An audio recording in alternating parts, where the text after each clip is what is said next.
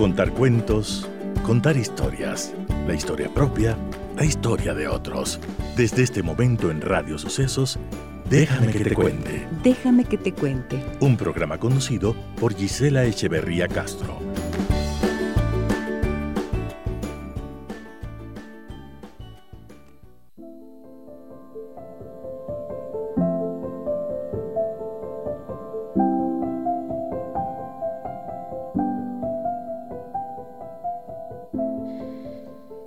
Momento de tanta violencia en el mundo, se hace necesario volver la mirada a nuestras vidas y agradecer por todo lo que tenemos. Agradecer por nuestros hogares, por las personas y seres que amamos y nos aman.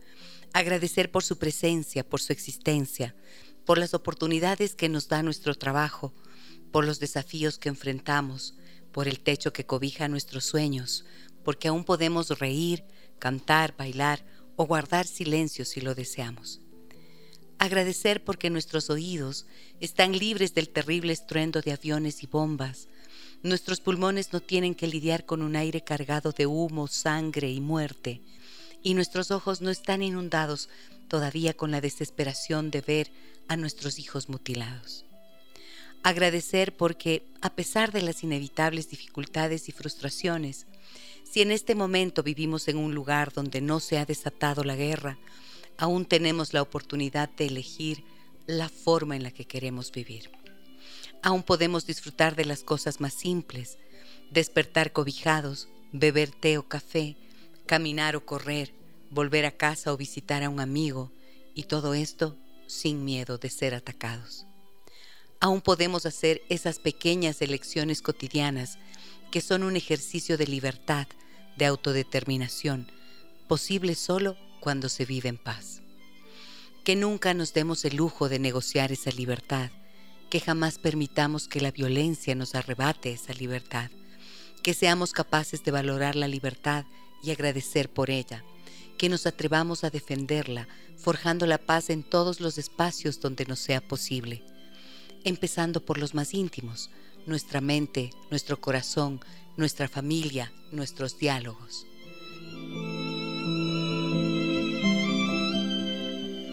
Que tengamos el valor y la constancia para construir la paz personal, deshaciéndonos de los pesos del pasado, reconciliándonos con nuestra historia, perdonándonos por los errores cometidos, aceptándonos en nuestra imperfección, creando la imagen más alta de nosotros mismos, imaginándonos y sintiéndonos buenos y mejores cada día. Que hagamos crecer esa paz personal y que se expanda en nuestras vidas, que basados en ella seamos capaces de sanar nuestras relaciones, de respetar al otro, a todos, a todo lo que toca nuestra vida. Construir la paz es proporcionarle sentido y dignidad a nuestras vidas. Construir la paz es cuidar la libertad, un privilegio que hay que honrar y agradecer. Bienvenidas y bienvenidos al programa. Déjame que te cuente un encuentro que nos humaniza.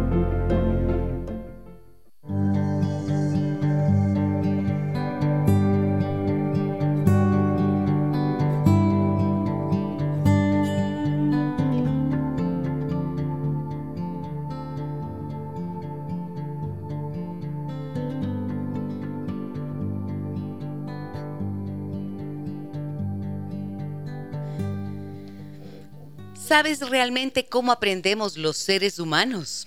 Todo en la vida es un constante aprendizaje, donde voluntaria o involuntariamente el ambiente y el entorno nos motiva a adoptar ideas, actitudes, reacciones, habilidades que posteriormente también se convierten en forma constante de actuar y también de relacionarnos tenemos modelos de relacionamiento, modelos de comunicación que son aprendidos generalmente en el entorno familiar, pero también los distintos contextos en los que nos desenvolvemos inciden en lo que aprendemos. La religión, el idioma, la nacionalidad, la clase social, todo eso es artificial, es fabricado, es algo que nos van otorgando a medida que nacemos y vamos creciendo en ese seno familiar. Y claro, muchos de esos aprendizajes son tan positivos para la vida y son lo que nos constituyen. Y hay otros menos afortunados que nos impiden muchas veces tener sanas relaciones, empezando por la relación con nosotros mismos. Para hablar de aprendizaje, de desaprendizaje y de reaprendizaje, porque se trata de poder hacer ese proceso, darnos cuenta de lo que hemos aprendido, qué efectos tienen nuestras vidas, cómo podemos desaprender y qué cosas nuevas podemos aprender, o sea, reaprender. He invitado esta mañana a mi queridísimo amigo el doctor Federico Zambrano. Ustedes lo conocen sobradamente y em, tengo el gusto inmenso de recibirlo hoy. Nos vemos, no nos hemos visto desde el año pasado. Desde el otro año. Querido doctor, buenos días, bienvenido al programa. ¿Cómo está?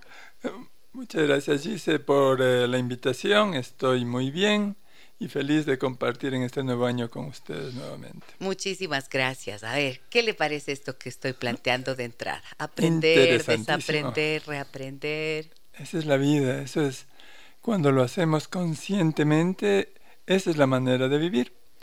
Porque la vida es dinámica y cuando nos estancamos en conocimientos arcaicos, en cosas que nos funcionaron alguna vez, pero queremos hacerlas que funcionen siempre. Generalmente la vida se hace cuesta arriba.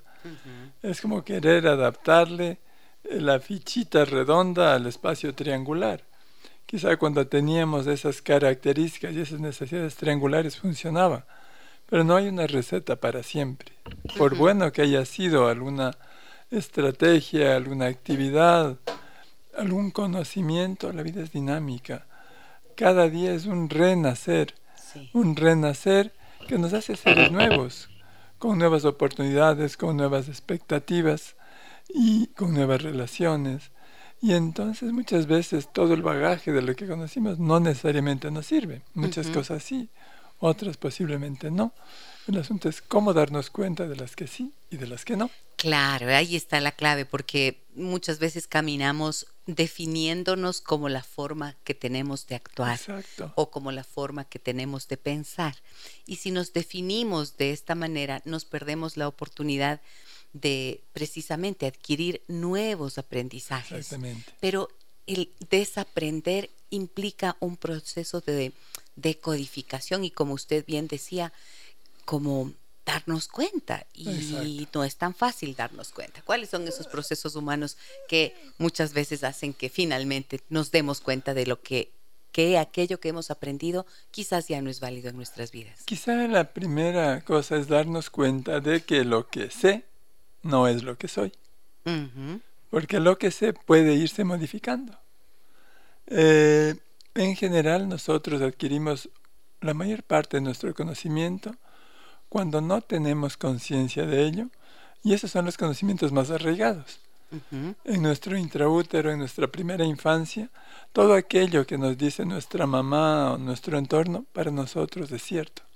No tenemos una capacidad de filtrar, no tenemos una capacidad de juicio y entonces todo lo recibimos tal y como viene. Muchas enfermedades, inclusive muchos problemas conductuales, se elaboran ahí. Y cuando nosotros vamos en procesos de hipnosis, nos damos cuenta que hubo a veces una cosa muy simple, un comentario aislado que condicionó una vida. Entonces, ese es el aprendizaje. Otra cosa son esas cosas que funcionaron. Entendamos que nosotros hemos tenido momentos que han sido muy exitosos en nuestra vida, momentos felices, y para aquellos desarrollamos cierto tipo de actitud, de actividad, de estrategia y queremos que encaje siempre. En general estos procesos los cuestionamos cuando están muy arraigados en momentos de crisis. Cuando tenemos un dolor muy fuerte, una enfermedad, un accidente, una pérdida, entonces nos empezamos a cuestionar a nosotros mismos porque queremos salir de esto. Y entonces estos momentos viene un renacer. Personas que tienen un contacto cercano con la muerte se cuestionan la vida y entonces dicen, ok, la vida no es eterna. La vida tiene un principio y ahora veo que puede tener un final. Y entonces, ¿cómo quiero vivir el resto de mi vida? Y ese replantearse, entrar en conciencia a través de ese estímulo tan fuerte, muchas veces puede ser el motor. Ahora, Eh, nosotros decimos desaprender. Sí. El desaprender realmente sí, pero refirámonos a que todo en la vida es experiencia y todo lo que hemos vivido nos ha hecho lo que somos. Claro, claro, claro, porque eso es lo que nos constituye. Y como usted bien dijo, me, me parece que, que puede ser útil o al menos se me viene esta idea, es como si hasta cierta época, hasta mm, época de la vida, hasta cierto momento de la vida, usamos un tipo de ropa, ¿no es cierto? Una ropa que nos sienta cómodo hasta ese momento, nos va bien, unos zapatos que funcionan bien para nosotros hasta ese momento. Pero resulta que hemos cambiado, ¿no es cierto? Puede ser que esa ropa empiece a quedarnos apretada o quizás demasiado floja. El zapato ya no nos aguanta las suelitas para seguir caminando, ¿no es cierto? Claro. Entonces es como ese ropaje que si bien es externo usando el ejemplo que, que estoy usando, podría ser válido para pensar que así es internamente. Nuestros aprendizajes, nuestras creencias están allí y nos acompañan hasta cierto tiempo. Y luego lo que hay que hacer es poder despojarnos de ellas, no maldiciéndolas. Ese es el punto. No es cierto, sino sacándolo de lo que, bendiciendo, pienso, lo que nos eh, dejaron de bueno durante todo el tiempo que duraron. Es decir, eh, nosotros, como digo, la vida es dinámica, el desaprender no significa olvidar. Correcto. Porque lo que vivimos nos hizo lo que somos. Pero sí identificar aquello que nos esclaviza, aquello aprendizaje que construye un ancla para mi desarrollo, para mi evolución personal del momento. Y esto es lo que hacer. Lo que me esclaviza es lo que tengo que reaprender, lo que tengo que darle esa oportunidad. Pero a veces hay cosas tan ancladas por ejemplo, aquellos aprendizajes familiares. Y hay tradiciones familiares muy difíciles de dejar. Sí. Entonces yo voy, por ejemplo, como bien mencionaba, con cierto tipo de aprendizaje religioso acerca de lo que es bueno o es malo. Y entonces cualquier nuevo aprendizaje tiene que mezclarse con el aprendizaje anterior. Y entonces con un híbrido terrible que por ahí no sirve. pongo un ejemplo.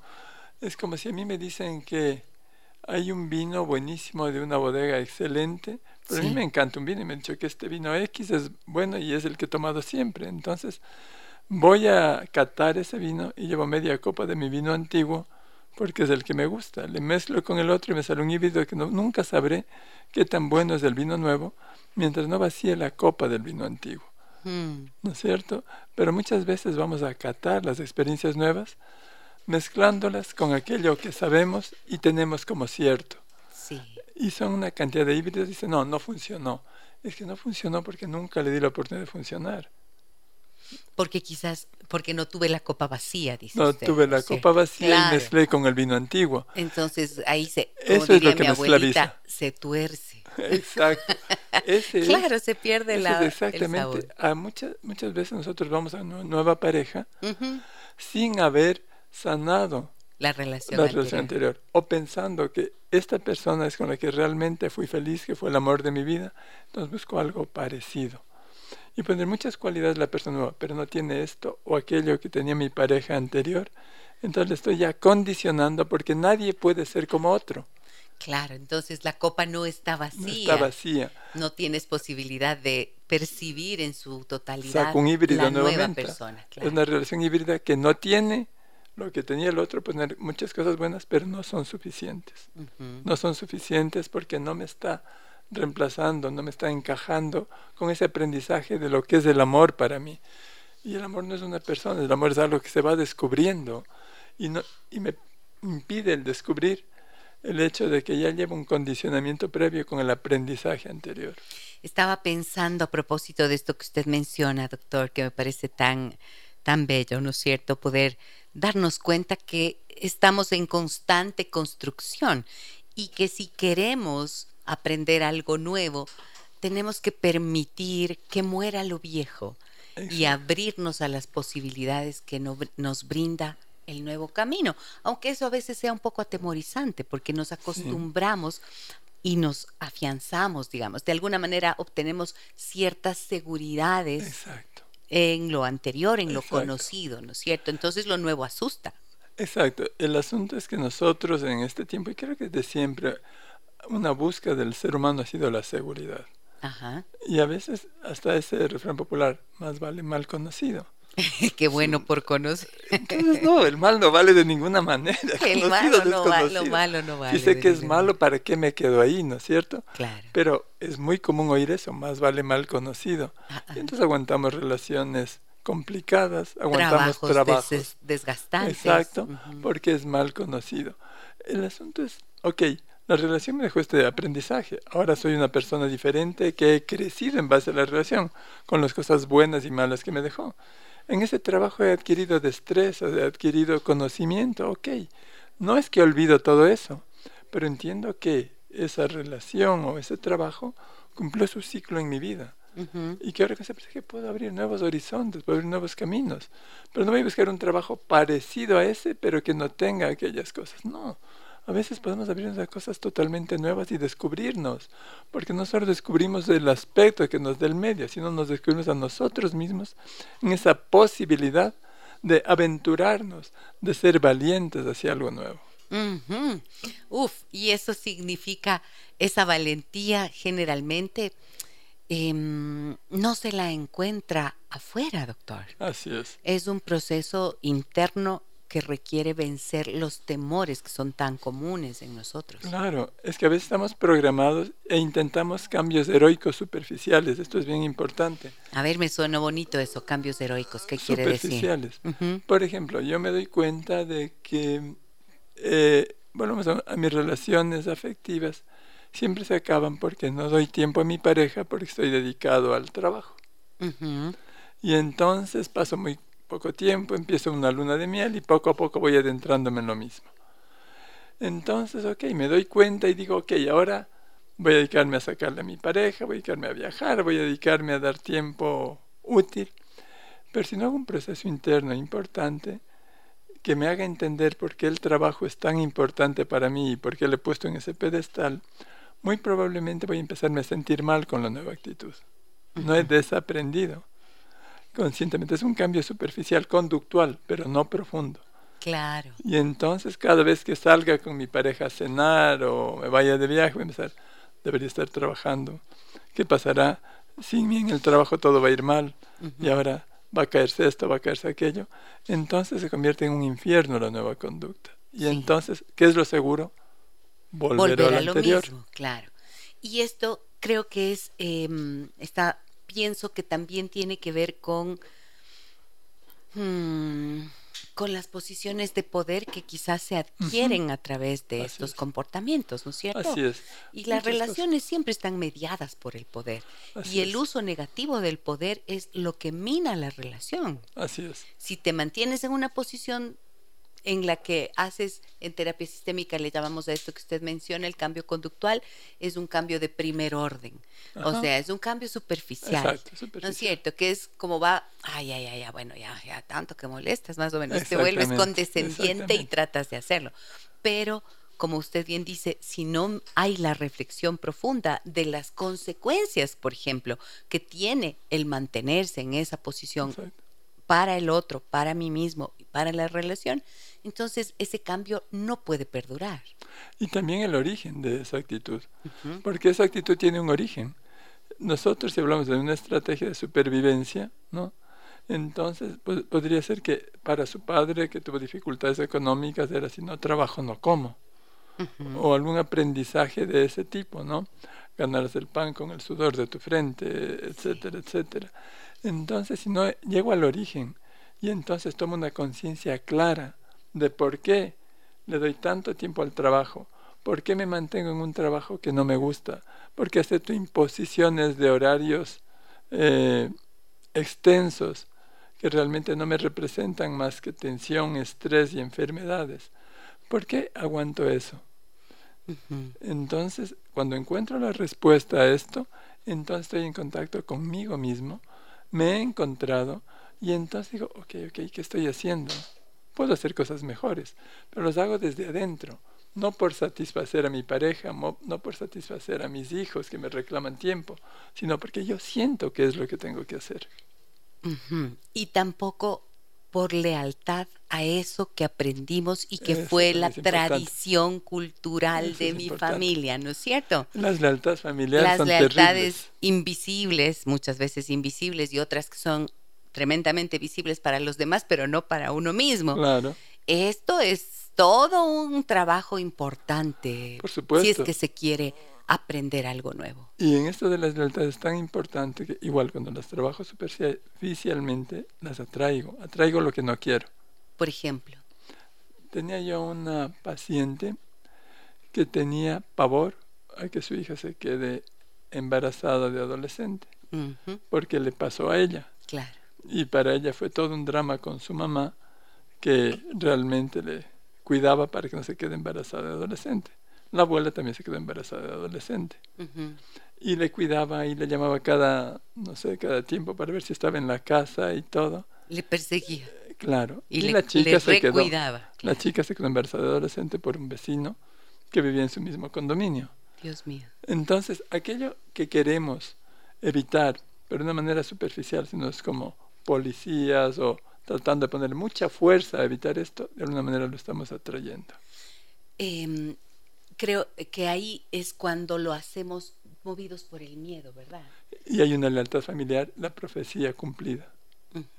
Yo temo eso porque estoy como proyectando que mi hija se va a quedar embarazada y la profecía se cumple. Sí, y eso, eh, por ejemplo, esto que usted mencionaba, esta persecución de la madre no funciona porque está movida por el miedo. Así es. Y no hay, por ejemplo, un diálogo que permita decir qué ocurrió en su vida muchas veces se conserva en secreto por la vergüenza y allí sigues guardando la lealtad al patrón familiar, pero no lo rompes mientras no rompes el silencio y lo pasas por la reflexión. No, y esto hay en muchas cosas, eh, hay muchas maneras, la lealtad familiar.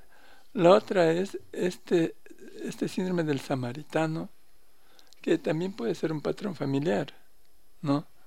Tenía, por ejemplo, yo una persona que desde jovencita había su padre alcohólico, que había muchos problemas en casa porque el papá tomaba. Esta chica estudió medicina y estaba siendo una médica jovencita recién graduada con su padre, tantos años de licor entró en cirrosis. Ella pasaba con su padre todo el tiempo en la hospitalización, tratando de ayudarle, viendo a sus profesores para que le ayuden. Al final el padre murió con cirrosis.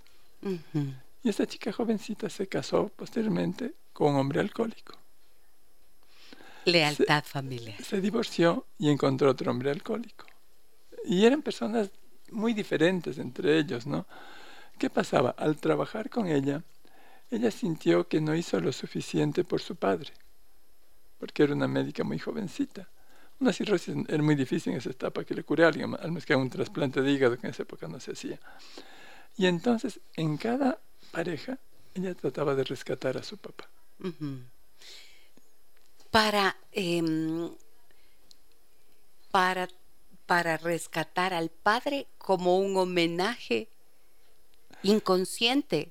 Exacto. Y como esa forma de repetir algo a lo que ella ya estaba acostumbrada, porque eso fue lo que aprendió en casa. Exacto, si es que ella lograba sacar a una de sus parejas del alcoholismo, rescataba al padre, pero fracasó en ambas ocasiones. Claro, es que no se puede. Entonces, ese es el aprendizaje que tenía ella tiene que desaprender y entender que ella no tiene nada que ver con el asunto del padre, que ella no es la mamá ni la pareja del papá, que tiene que sacarle de esto, que ella como, porque ella trataba de salvar a su papá como pareja, ¿no? Entonces estaba asumiendo un rol que no asumió su madre, de acompañarle a la clínica de su papá, la mamá se cansó y se fue, y la hija mayor es la que tomó ese rol y ese aprendizaje queda grabado en ella y va y lo traslada a las nuevas relaciones. Exacto. Entonces a sus relaciones. Y eso nos oímos en consulta. ¿Por qué será que en cada relación me pasa exactamente lo mismo? Sí. Exactamente, porque la programación está trayendo exactamente lo mismo. Ahí viene la importancia del desaprender. Desaprender que una pareja es alguien a quien tengo que rescatar. En ese caso, este claro, por supuesto. Sí está claro, ¿no es cierto? Amigas y amigos, está clarísimo. El aprendizaje que tenemos se convierte muchas veces en un imán justo de lo que no quisiéramos que ocurra en nuestras vidas. somos esclavos de lo que aprendemos. Eso es lo que hay que desaprender. Hay cosas muy positivas que siempre nos funcionarán. Por ejemplo, si es que yo, un aprendizaje puede ser que en cada persona puedo aprender algo nuevo. Ese es un aprendizaje abierto, no es un aprendizaje cerrado. Sí. Y entonces estoy abierto a lo que cada persona puede darme. Sabe que ahora que dice esto, eh, estoy pensando, por ejemplo, cuando hacemos, eh, cuando yo hago terapia de parejas y empezamos justo a explorar los aprendizajes de cada uno, ¿no es cierto? Esas cosas que más les irritan a las personas. Eh, por ejemplo, dicen, es que ella grita todo el tiempo, ella no habla con calma. Y nada justifica, le he escuchado el otro día decir a un señor en, consulta, nada justifica que me grite de esa forma, o sea, me pide las cosas de mala manera ella. Y ella dice, y él en cambio habla, aunque yo ya no quiera seguir hablando de algo, sigue y sigue y me persigue por toda la casa hasta que él se sienta aliviado de haberme dicho todo eso. ¿No? Entonces yo les pregunto ahí a los dos, bueno, ¿y dónde aprendiste tú a, a gritar, a comunicarte de esta forma, a reclamar las cosas a gritos? ¿De dónde aprendiste tú eso? Y ella se queda pensando y dice, mm, de mi mamá. Sí, mi mamá. Digo, ¿y cuándo gritaba tu mamá? Dice, todo el tiempo. A nosotros y a mi papá, todo el tiempo. Y le pregunto a él, y dice, y digo, ¿y tú de dónde, de quién aprendiste? a insistir en la comunicación, porque yo le veía como él hablaba y es como un torrente inagotable de palabras y sigue y vuelve y dice una vez y vuelve a decir lo mismo y otra y otra y otra y otra. Y entonces a ella le abruma también todo Por supuesto. eso. ¿No es cierto? Entonces, ¿de quién aprendiste eso? Dice también de mi mamá. Y esto creo que es importante porque no solamente aprende la mujer, aprende de la madre y el, el hombre del padre, ¿no es cierto? No, uno se identifica con uno de los dos y termina reproduciendo eso. Y cuando los dos se dieron cuenta, yo les preguntaba, bueno, ¿y esto qué ha generado para ustedes, ¿no es cierto?, en sus vidas y en esta relación. Y entonces decían, no, pues o sea, es un desgaste terrible. Y ese momento, cuando ven de dónde viene el aprendizaje, ya hay una porción de conciencia, ¿cierto, doctor?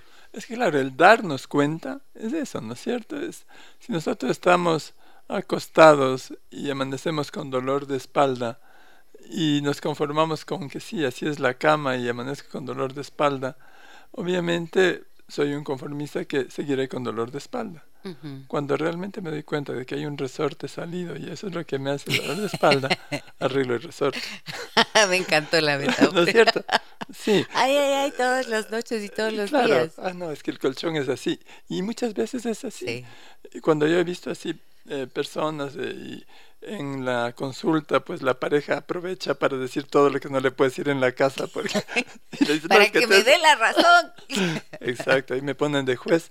Entonces ahí, exactamente cuando están hablando de una cosa y otra cosa, y cuando se dan cuenta realmente de dónde está el asunto, cambia. Cambia, porque, ah, sí, sí, no, no lo había visto así. Exacto. Díganme ustedes, por favor, a través de nuestro número de contacto 099 55 90 y también a través de Facebook, en donde estamos haciendo nuestra transmisión en vivo. Eh, cuéntenme, ¿cuáles son esas, esos aprendizajes de los que de pronto ahora mismo ustedes están dando cuenta a través de esta a partir de esta conversación que mantenemos con el doctor Federico Zambrano, cuáles son esos aprendizajes que tienen con los que conviven y que de alguna manera les hacen la vida de cuadritos a ustedes o a aquellas personas que están a su alrededor, porque eso también es así. ¿no? Así es. No es solamente que me atormento yo, es que termino extendiendo esos aprendizajes a los otros en estas formas de comunicarse o de mostrar el miedo de o de no comunicarse o de tener una actitud quizás arrogante, quién sabe cuántas cosas. Claro, lo que creo que básicamente resumiría tenemos que distinguir aquellas cosas que nos hacen felices de aquellas que usamos solo para sobrevivir. Porque la seguridad nos dice, bueno, esto es seguro, con esto puedes, pero no soy feliz. me siento como un limitante. Entonces, esa identificación, ¿qué no me hace feliz, pero lo mantengo en mi vida? El otro día hablaba con una persona, esto sí es del otro día. es que a veces digo el otro día y fue de hace años. Ah, ya. bueno, igual es otro día. Gracias, Tom, por resignificarlo. No importa si era un otro día de esta semana, del mes anterior o de hace años. Es el otro, día. un otro día. un otro día. Le decía, eh, le escuchaba a una persona decirme en consulta que mm, está dispuesta a quedarse en una relación en la que ya han llegado a niveles incluso de violencia física, con tal de mantener el amor. ¿No es cierto? Y entonces yo le decía, ¿y ¿Cuándo aprendiste tú a asociar el amor con la violencia? ¿Cómo te llegó, cómo llegaste a pensar que esto era amor? Y se queda así un rato en silencio, ¿no? Y empieza, creo que, a pasarle toda la película. Y dice, mm, en realidad yo no crecí con mis papás, crecí con mis abuelos. Y ellos dos, increíblemente, a mí me cuidaban y me amaban mucho. Pero entre ellos tenían una violencia impresionante, verbal especialmente de parte de mi abuela. Y yo creo que hago exactamente lo mismo con mi esposo, decía ella. ¿No? Wow. Y se queda pensando, oh, ahí está la asociación. Mire, que son personas que le amaron. No es la relación de, de sus padres, es la de los abuelos, pero es que son los referentes, ¿no Los referentes de amor, claro. Con las personas que uno creció, ah, de allí saca los, los aprendizajes. en la niñez cuando se más se nos graba. Hay un caso terrible que nos contaba mi profesor Werner Meinhold. Werner Meinhold, lo recuerdo con afecto. Nos contaba mi profesor de hipnosis que había un chico que tenía un padre muy distante y que realmente este padre no tenía contacto físico con el chico. No un beso, no un abrazo, no una caricia. Que el único contacto que tenía es cuando le castigaba, cuando le pegaba unas nalgadas, era el único contacto que tenía. Entonces este chico hacía todo lo posible por portarse mal para recibir las nalgadas, porque era el único contacto, ese contacto violento el único contacto que tenía con su padre. Imaginémonos ese aprendizaje que llevaba ese chico. Entonces sí, a veces en la infancia vivimos cosas que nos marcan, que nos quedan grabadas. Y claro, hay dos cosas ahí. Hay cosas que podemos desaprender en base a darnos cuenta. Pues eh, darnos cuenta a veces se da en base a un trabajo personal, en base a una crisis que nos hace ver el mundo de manera diferente, pero a veces sí necesitamos una ayudita. Necesitamos una ayudita de un terapeuta que nos acompañe, porque como digo, no es fácil dejar algo que nos ha acompañado toda la vida como una boya de seguridad. Y tampoco es fácil verse a sí mismo. Y en las parejas yo he visto también esto, doctor, que la pareja le brinda a uno la oportunidad de, si tuviera la humildad suficiente, de escuchar lo que nos dice que no le gusta, que no le agrada, que le incomoda, que le molesta, si fuéramos suficientemente humildes, podríamos aprovechar eso que la persona nos dice y entenderlo como el reflejo que esa persona hace de lo que nosotros podemos mejorar. O sea, en lugar de cuando alguien te dice, oye, ¿cómo gritas de feo? Decir, ah, yo soy así, ya, se acabó. ¿No es cierto? En lugar de decir eso, uno puede decir gracias, porque esto me da la oportunidad de ver lo que yo no veo por mí mismo y tengo la posibilidad de desaprenderlo y aprender algo nuevo. Esa famosa frase, así soy yo. Así, así soy yo, hicimos un programa sobre eso, ¿se acuerda? Sí, y el punto es, es decir, así soy yo, es decir, quiero seguir durmiendo con el resorte salido del colchón. así, soy yo. Y ha sido el colchón. Ah.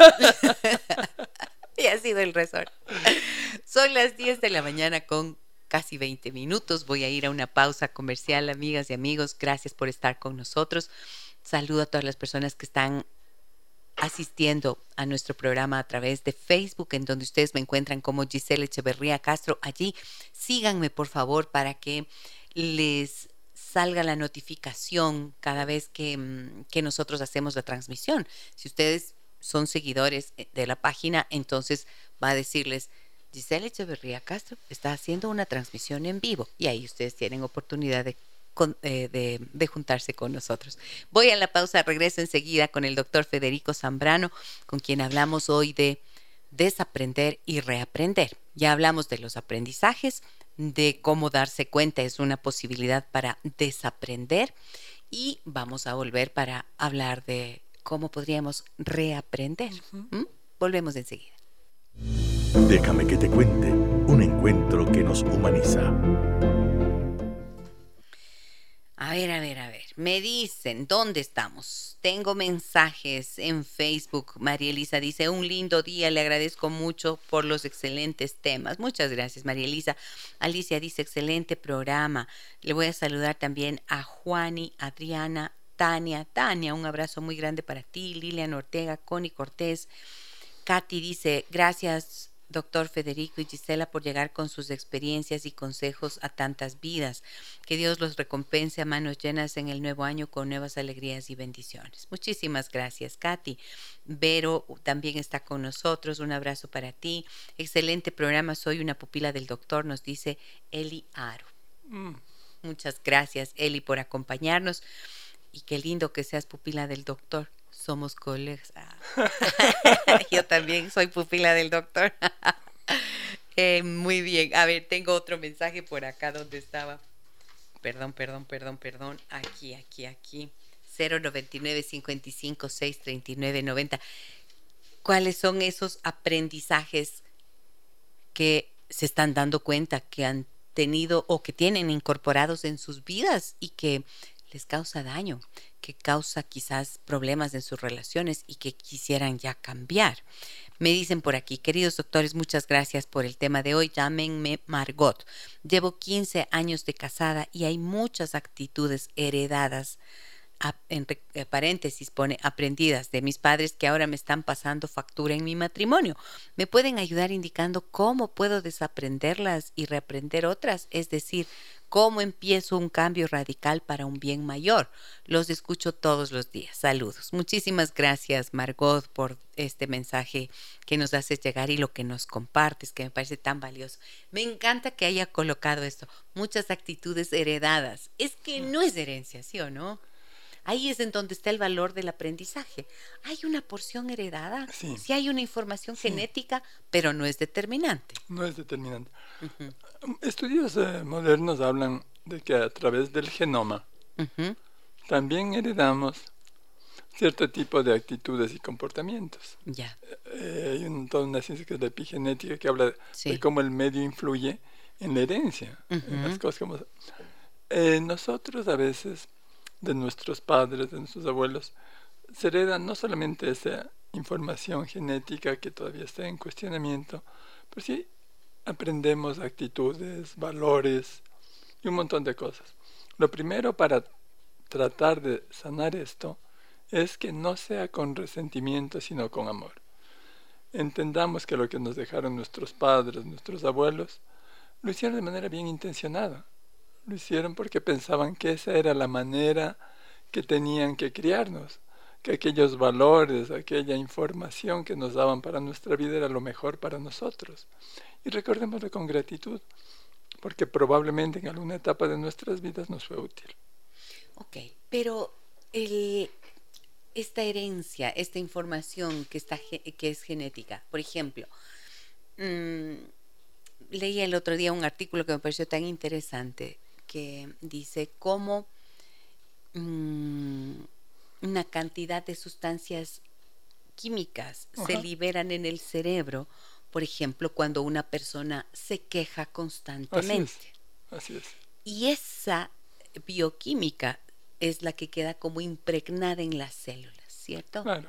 Y eso se, esa es entonces, doctor, la información, eh, la información genética que de alguna manera será transmitida, por ejemplo, si fuera una mujer que viene de una madre que se queja y se queja y se queja y se queja y se queja. Y entonces esto es eh, la información que transfiere y esto ya queda impregnado en sus genes.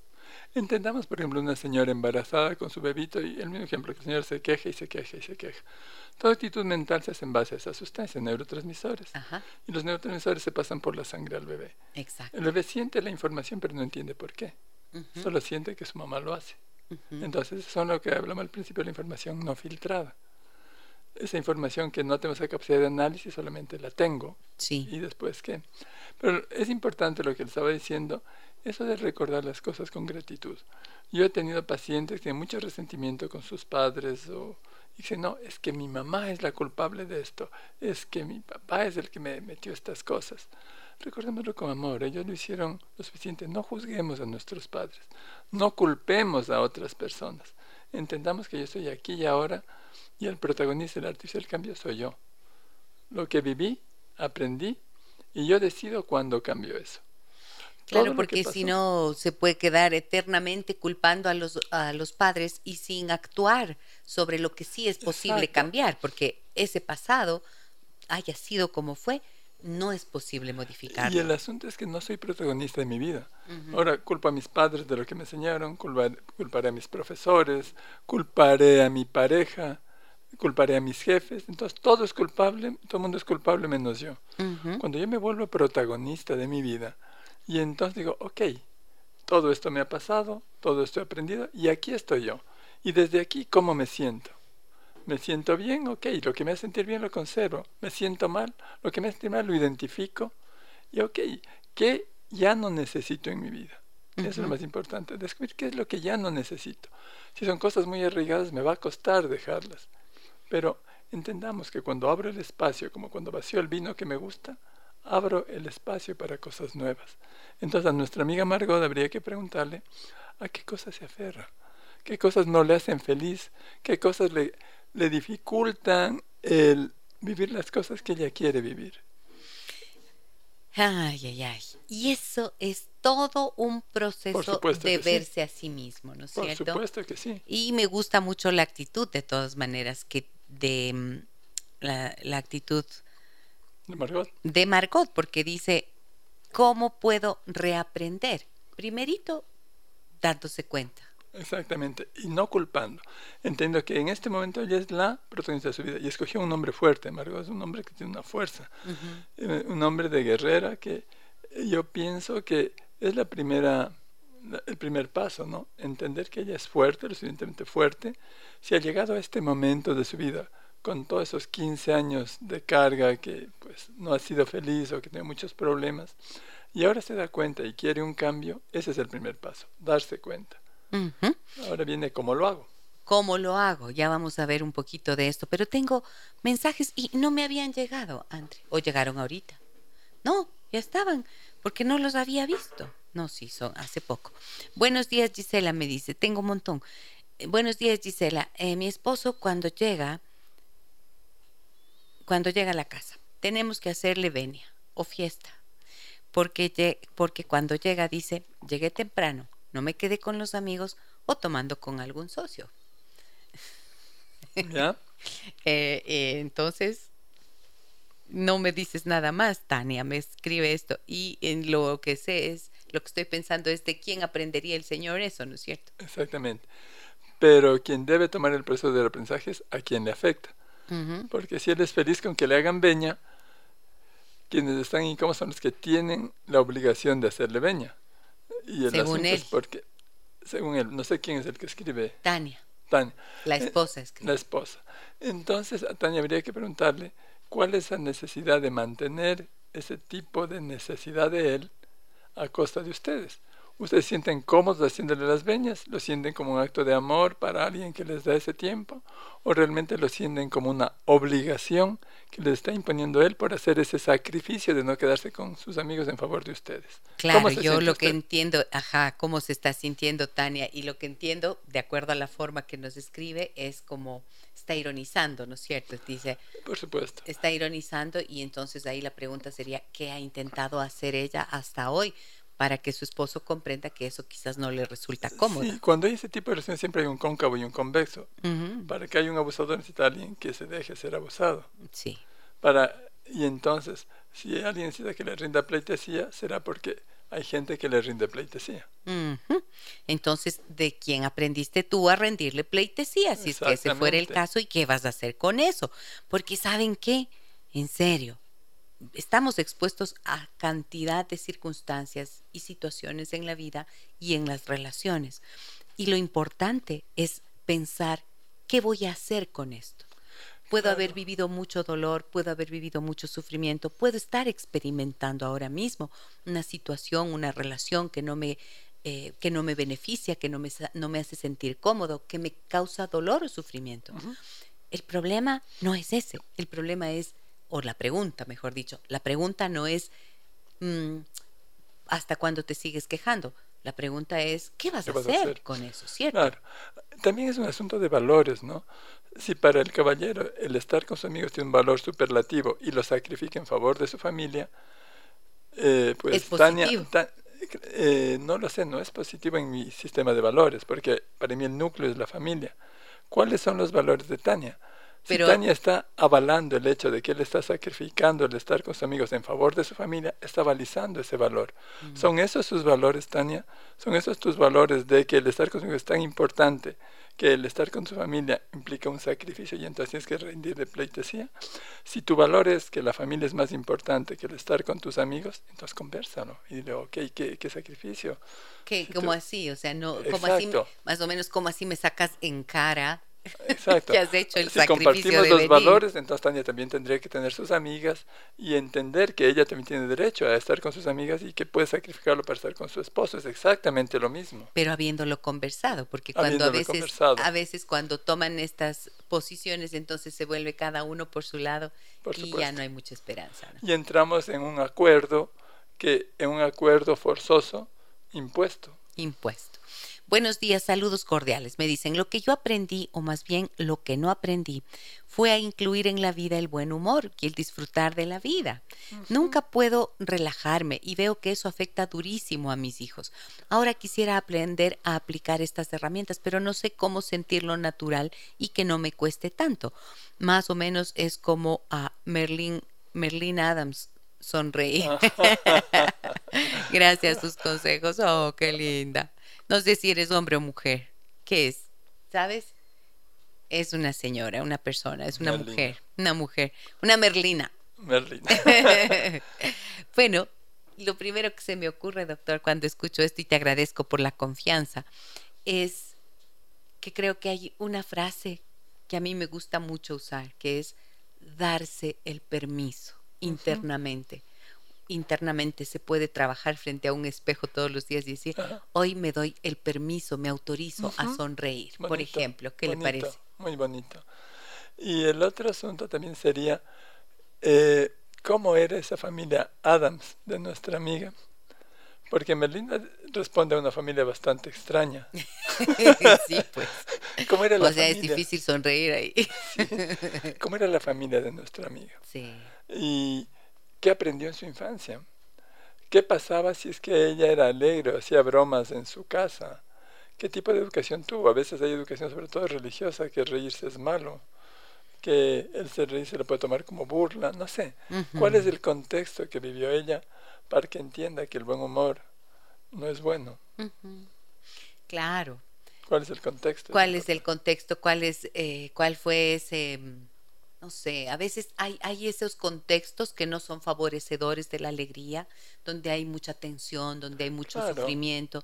A veces he visto, doctor, eh, por ejemplo, familias que mm, de repente tienen una pérdida, sufren una pérdida cuando la persona es muy pequeña y mm, supongamos una madre que de repente pierde a su papá o a su mamá, una madre que tiene niños chicos y ella sufre la pérdida, entra en una depresión, no sale de allí y entonces se vuelve, es como que cayera una niebla sobre la familia y la tristeza es lo que predomina y los hijos están circundando esa tristeza. Entonces, de esa manera muchas veces aprenden a dejar fuera el humor, la risa, porque no hay alegría.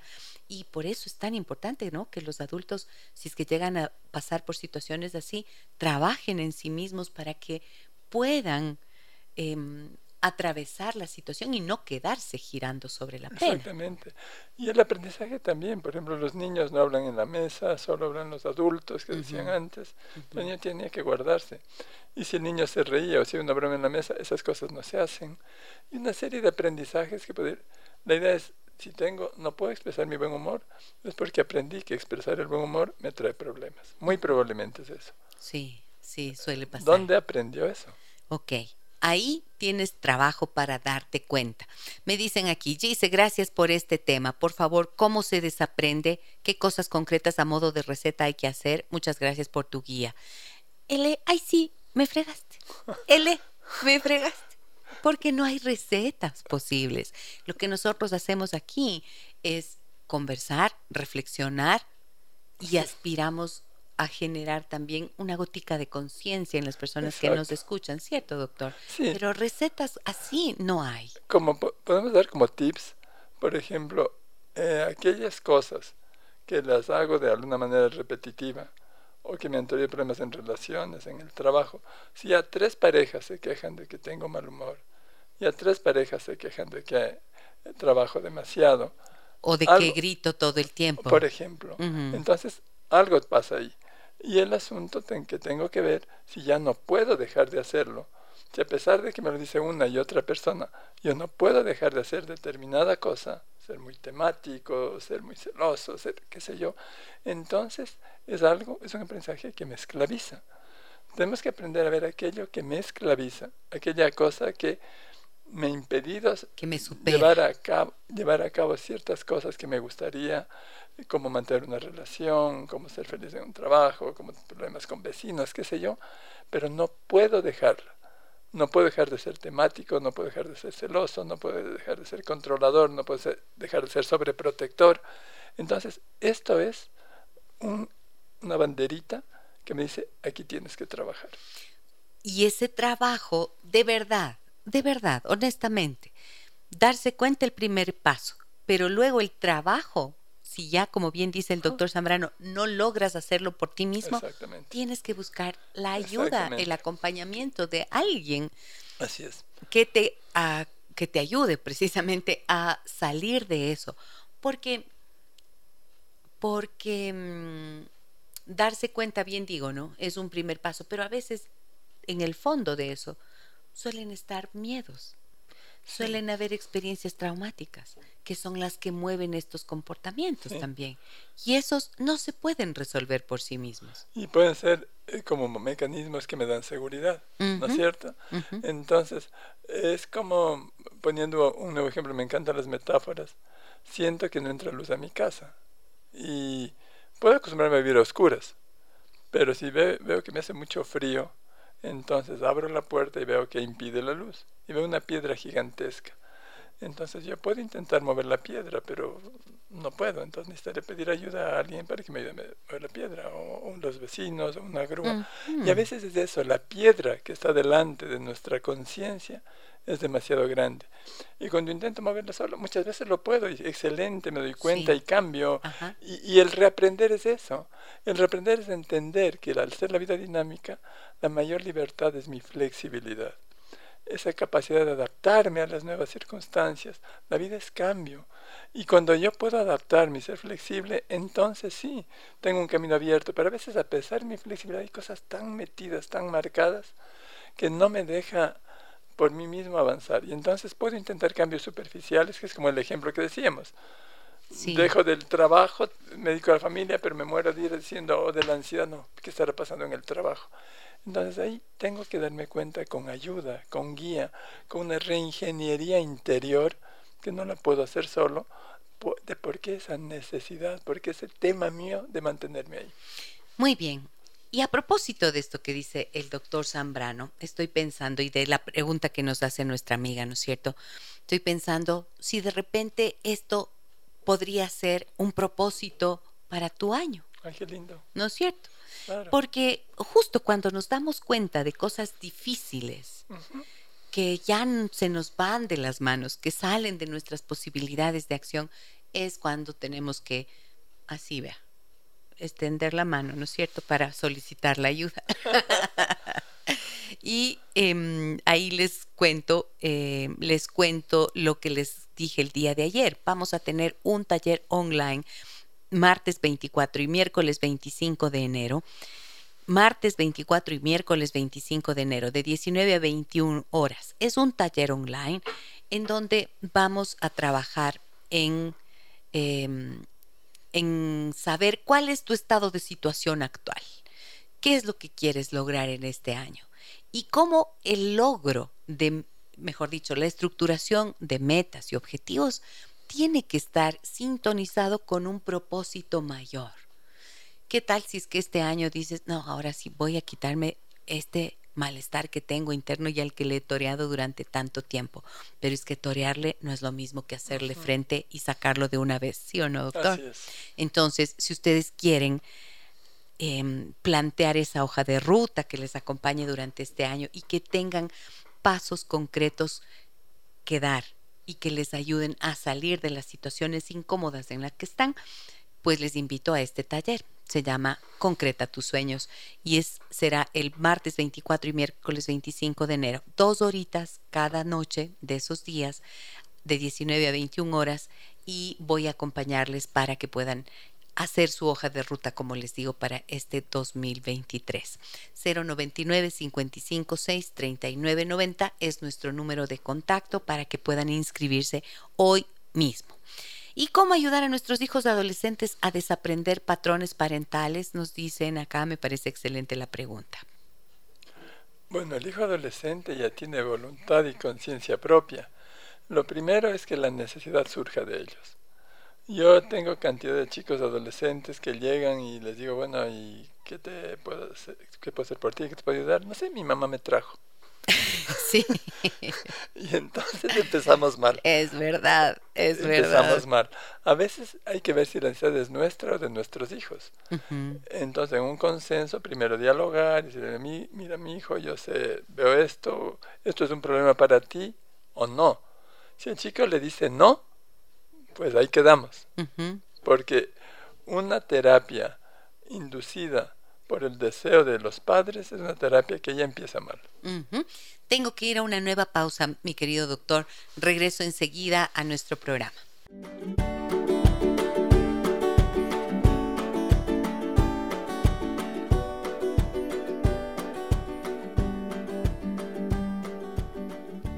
Aquí estamos de regreso con el doctor Federico Zambrano. Hablamos de aprender y desaprender. Lindo tema, díganme que no. Díganme que no es apasionante. Bueno, todas las personas que hemos pasado por ese proceso, eh, realmente yo lo digo en primera persona y toda la gente a la que acompañamos en consulta, em, y los estudiantes, por ejemplo, en Rimana, que se van formando y van dándose cuenta de todo esto, muestran el mismo, la misma, ¿cómo le digo?, reacción de maravillarse frente a la posibilidad de darse cuenta y empezar a hacer cambios positivos en la vida, ¿no? Esto, entonces, es maravilloso eso. Buenos días, Gisela, y al doctor invitado. Déjame que te cuente que es verdad. Se aprende de la persona quien te crió. Inconscientemente practico el grito hacia mi hija y me falta escucharle más, ya que mi madre no nos escuchaba. Un abrazo y excelente programa. Muchísimas gracias para ti como tengo varios mensajes que me llegaron así, ¡boom!, de golpe, entonces voy a leerlos todos y vamos a tratar de hacer respuestas que sirvan también para todos, ¿ok? Hola, dice, me dicen un abrazo enorme y gracias siempre por esta labor comunitaria que haces en tu programa. Muchas gracias. Llámame Lía. ¿Me podrían dar recomendaciones para desaprender la pereza, por favor? Estoy consciente del daño que le hace día a día, pero como dijo el doctor, es algo que me ha acompañado toda la vida y no se me despega. Muchas gracias y un lindo día. Voy a volver sobre esto, ¿ya? Buenos días, doctores bellos, me dicen, es tal cual dicen ustedes. Mi esposo dice, así soy yo y punto. Es un gran hombre, su parte de comunicación es lo difícil. No escucha, no deja hablar y cuando yo le digo, hay que hablar, no gritar, me dice, ya comenzaste con las críticas. Se enoja. ay, ay, ay. Se enoja feamente, me deja con la palabra en la boca y se va. Gracias por sus sabios consejos. Soy Pili. Mil bendiciones. Ay, Pili, qué pesar. Sí. Eso es bien frustrante. Bueno, él está defendiendo su metro cuadrado porque él se siente seguro. Es, pero es, pero es frustrante para Pilar, pues, o sea, imagínese, quiero hablar y me dicen, ay, ya silencio y chao. Son, y te con la palabra en la boca, no. Los mensajes son para tener seguridad. Ahora, ¿de dónde mm. aprendió eso? Pero es eso. La persona que se cierra al diálogo es porque no quiere sentirse amenazado por tener que verse a sí mismo. Sí. Entonces, Claro, pero ahí con esto, ¿qué le quedaría a Pilar? En tratar de entenderle eso, pero no le resuelve, ¿no? ¿no es cierto? Entonces tiene que verse ella cómo lograr. Exacto. Y a veces lo que funciona en esos casos muchas veces es buscar un momento adecuado. Siempre hay momentos de paz, yo lo digo en la familia, en las relaciones. Buscar un momento adecuado y empezar a abordar el tema sin juzgar y sin atacar, porque muchas veces las personas se cierran por eso, porque dices, es que eres un gritón, es que siempre me dejas, em, si empezaste así, no camina para nada eh. ese reclamo. Eh, sí, doctor, perdón. No, una estrategia es hablar en primera persona. Ajá. No decirle, tú eres un gritón, sino decir, cuando tú me gritas, yo me siento mal, cuando tú me gritas, yo me siento triste. Cuando, me siento dolida. Lo que sea, lo que sienta, ¿no? Entonces, hablando de mí, no de él. Entonces, baja un poquito los mecanismos de defensa. Efectivamente. Ojalá te pueda servir esto. Hola, querida Gisela, mi cariño a ustedes, los admiro mucho. Quiero compartir con ustedes y tal vez podrían abordarlo en un programa. Estoy en una relación en la que tuve la experiencia de convivencia por tres meses por temas de salud y fue definitivo que es algo que no me gustó. Entiendo que no por él, sino tal vez por mí. Me he acostumbrado a mi independencia y ocurren cosas en la convivencia que son mis no negociables. Aprendí un poquito más de mí a través del comportamiento de mi pareja, el hecho de que para mí dejaba todo para atenderle y honrar a este tiempo diferente de pareja. Ay, no entendí. Eh, mientras él a veces no dejaba de lado su espacio para sí y sus espacios en los que yo no estuve presente. Eso me abrió los ojos, gracias. Mm. Bien, ¿no? Pero me parece un buen tema. O sea, cómo la convivencia te quita la venda de los ojos. Ah. y, el asunto también es de esta. ¿No? Eh, el asunto que yo he dado todo por él y espero la retribución. claro, y no hay correspondencia. Yo estoy cediendo mis espacios, mi independencia y él no. Entonces, eso es lo que le hace sentir mal. Ya. Eh, pero entonces está bueno, ¿no? ¿no? Porque dice que hablemos de esto en un próximo programa como tema. O sea, claro, la mejor forma de quitarse la venta de los ojos. La convivencia. La convivencia. Ahí ves quién es en realidad. No hay manera. No hay forma. Ahí sí, rapidito, todo lo que te han dicho sabes si eso no es. Claro. Y también uno queda al descubierto. O sea, los dos, porque no es solamente el otro. No se puede mm. ocultar los 24 Y está bueno lo que esta amiga nos dice, porque ella descubrió cuáles son sus no negociables. Claro. Excelente. Que se podría trabajar en función de la relación de pareja. Que tanto, que tanto ese no negociable es un ancla. Sería. Excelente programa, nos dicen, por favor, ayúdenme. No puedo dejar de enojarme con mi hija adolescente. Nuestra relación empeora cada vez y soy consciente que exagero. Gracias. Ay, aquí está una madre de una adolescente y por acá estaba otra madre de otra adolescente. Yo quiero dejar la respuesta de esto para, para luego de esta, de este tema. Cuando Lía nos dice, a ver, ¿cómo hago para quitarme la, cómo desaprendo la pereza? Pero la pereza, ¿qué será? Puede ser un hábito, pero también puede haber causas orgánicas, puede ¿cierto, causas doctor? orgánicas, hipotiroidismo, una cosa así. Sí, ¿no es cierto? Claro. Ah, incluso las intolerancias alimentarias le vuelven así, ¡ay, perezoso, denso! Pues, a nivel eh, emocional puede ser una falta de motivación. A nivel emocional. Claro, porque hay gente que tiene pereza para ciertas cosas, pero para un hobby, para una cosa, no hay problema. Tener pereza para hacer las cosas de la casa, pero cuando voy a jugar fútbol con mis amigos, ah, no, ahí rapidito. ahí sí me entra la energía. Tengo una llamada al aire, a ver, perdón, perdón que le hemos hecho esperar, pero fíjense que aquí estoy apurada con los mensajes que llegaron de un golpe. Adelante, por favor, muy buenos días. ¿Quién nos habla? Muy buenos días, gracias Gisela y también para el doctor Zambrano. Una hermosa mañana y todo lo mejor para este año que ya comenzamos a, vivirlo. ¿Cuál es tu nombre, por favor? Marcia. Marcia. Yo le agradezco, Gisela, el Muchas gracias. Eh, dirigirme en estos momentos en los que he reflexionado sobre el tiempo que le he considerado mi orientadora y mi guía. Le escucho desde el años atrás con el programa Adán sin Eva, Eva sin ¡Oh! Claro. Entonces, cuando yo quise tomar tratamiento con usted, eh, usted estuvo, me parece que en la Argentina. Tal vez. Y me quedé, ay, ahí me quedé. Pero ya dejó usted la semilla mía de esperanza, en mi corazón, la semilla de esperanza. Digo mi corazón porque más me ha gustado ser utilizar el razonamiento para dirigirme en la vida. Entonces, ¿qué es lo que sucede? Que al ver que usted nos abandonó y se fue para Argentina para mejorar su calidad de vida y su lindo corazón y mente, pues no me sentí que la había perdido. Y automáticamente aprendí a conducirme con una nueva, yo le llamaba terapia ya para continuar con, con sus mensajes y todo que inyectaron bastante energía a mi vida en situaciones difíciles. Hoy yo tengo más de 60 años, quiere decir que yo le conocí a usted. Usted mismo conoce la pregunta hace muchos años. Hace, hace unos 15 por lo menos, o 18, 20 años tal vez. Programación neurolingüística del doctor Coleman. Y pues después encontré un libro que era de un señor Manso, que nos aconsejaba, que decía que todo lo que pretende ser positivo y todo lo que creemos ser positivo todo el tiempo no era una realidad. Y en realidad en ese momento yo no le puedo decir que estaba devastada, simplemente quería reaprender.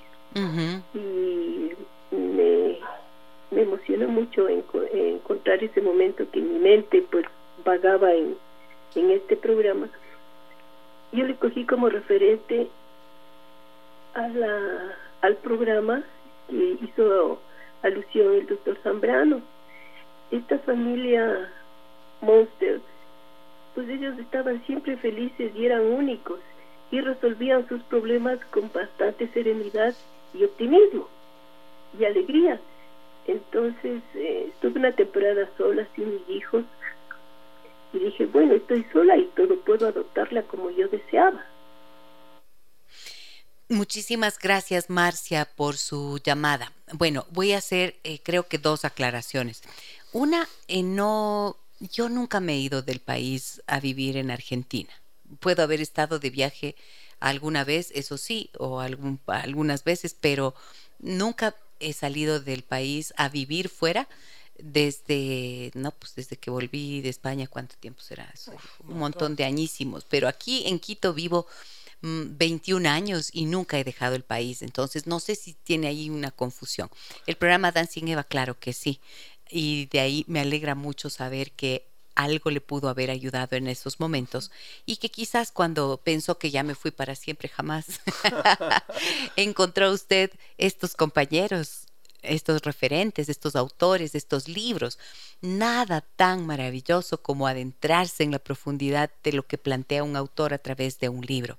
Y que estos le hayan significado a usted una ayuda me parece tan valioso y tan importante. Le agradezco mucho por su llamada. Iba a decirle usted algo a Marcia, doctor. No, absolutamente nada. Eh, no.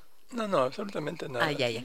todo aprendizaje es válido, no importa la fuente. Eso, bueno, muy bueno. Conclusión, no importa la fuente. A veces este programa se convierte en un eh, disparador del interés y ese es el propósito. Sí, sembrar semillitas. Sembrar semillitas de inquietud, de reflexión y de ahí ustedes tienen fuentes increíblemente valiosas profundas y amplias para poder profundizar en sus vidas y en su crecimiento personal.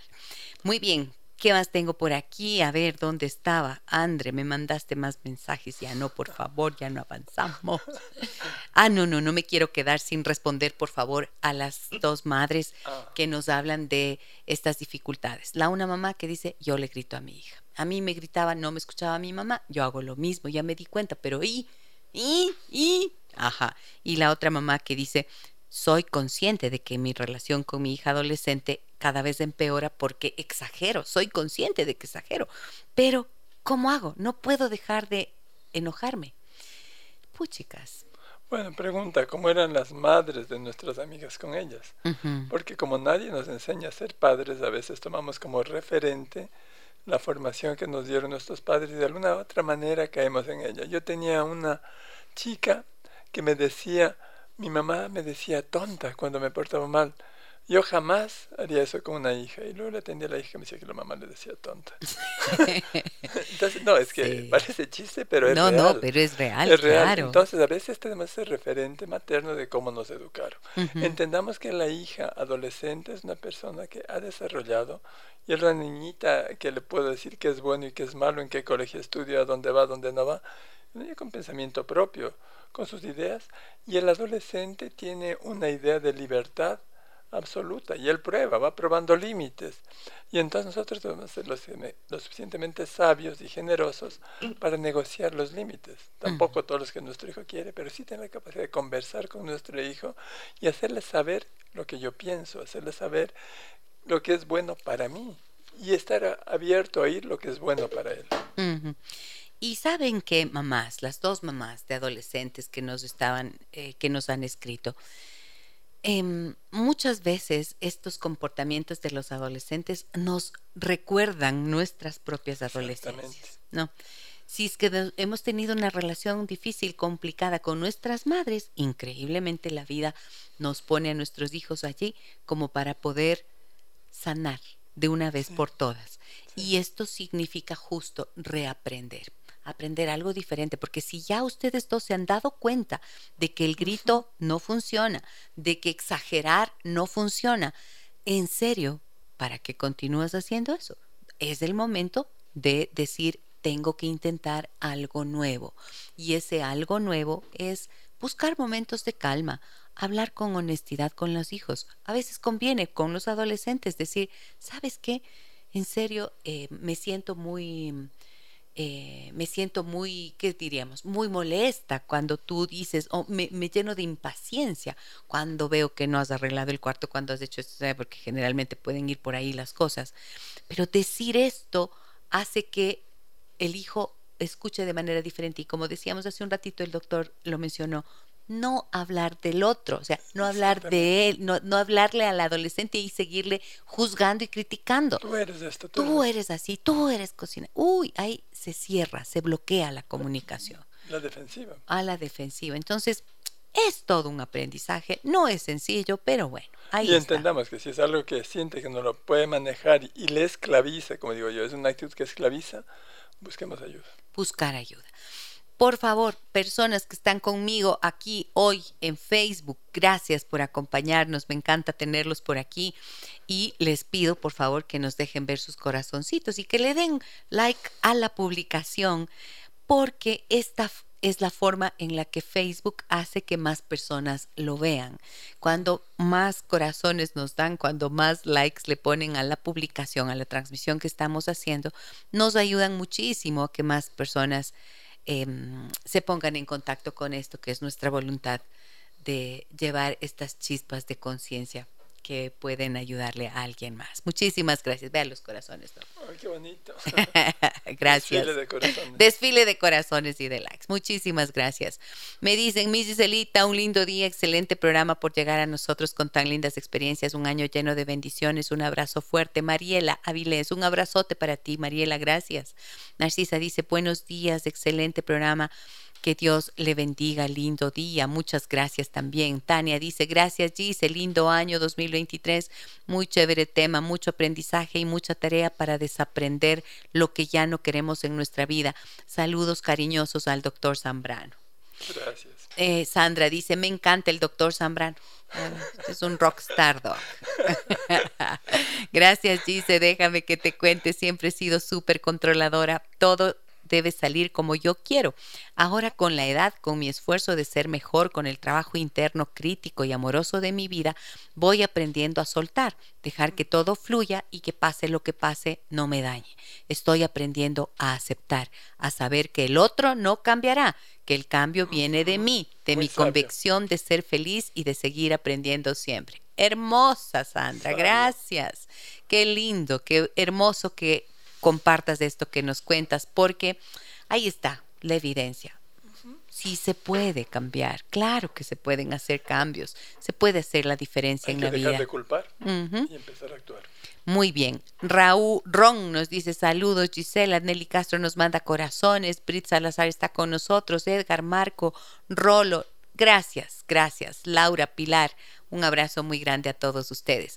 Si es que quieren hacer un trabajo personal para que en su año nuevo tengan una meta y tengan un objetivo claro, unas metas claras, unos pasos claros para dar, que les conduzca a su sueño, al propósito mayor que le pueden otorgar a este año, entonces el 099 55 6 39 90 está para que ustedes puedan inscribirse en el taller online que ofreceré el martes 24 y miércoles 25 de enero de 7 a 9 de la noche.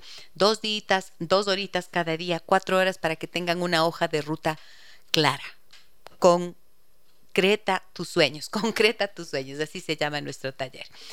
Y doctor querido, queridísimo doctor Zambrano, muchas gracias Gracias también. Gracias por venir y gracias por su corazón, gracias por su sabiduría, gracias por su generosidad, gracias por estar presente a lo largo de tantos años compartiendo esta tarea eh, generosa, de buena voluntad, de animarles a las personas a que se den cuenta de algo que quizás no veían antes y eso significa poner luz en sus corazones. Gracias por su tarea. Muchas gracias por permitirme llevar a cabo y por el aprendizaje. Aquí siempre aprendo también. Es que gracias, gracias de corazón también. Muchísimas gracias a ustedes. Qué linda palabra que es, ¿no? Gracias, gracias, gracias, gracias. A ustedes un abrazo muy grande. El día de mañana nos reencontramos aquí a partir de las 9 horas con 30 minutos. ¿Qué tenemos? Eh, ah, ya. Vamos a hablar con Sonia del Cisne. Miren que va a estar súper interesante. Va a estar divertido, entretenido. El programa de mañana.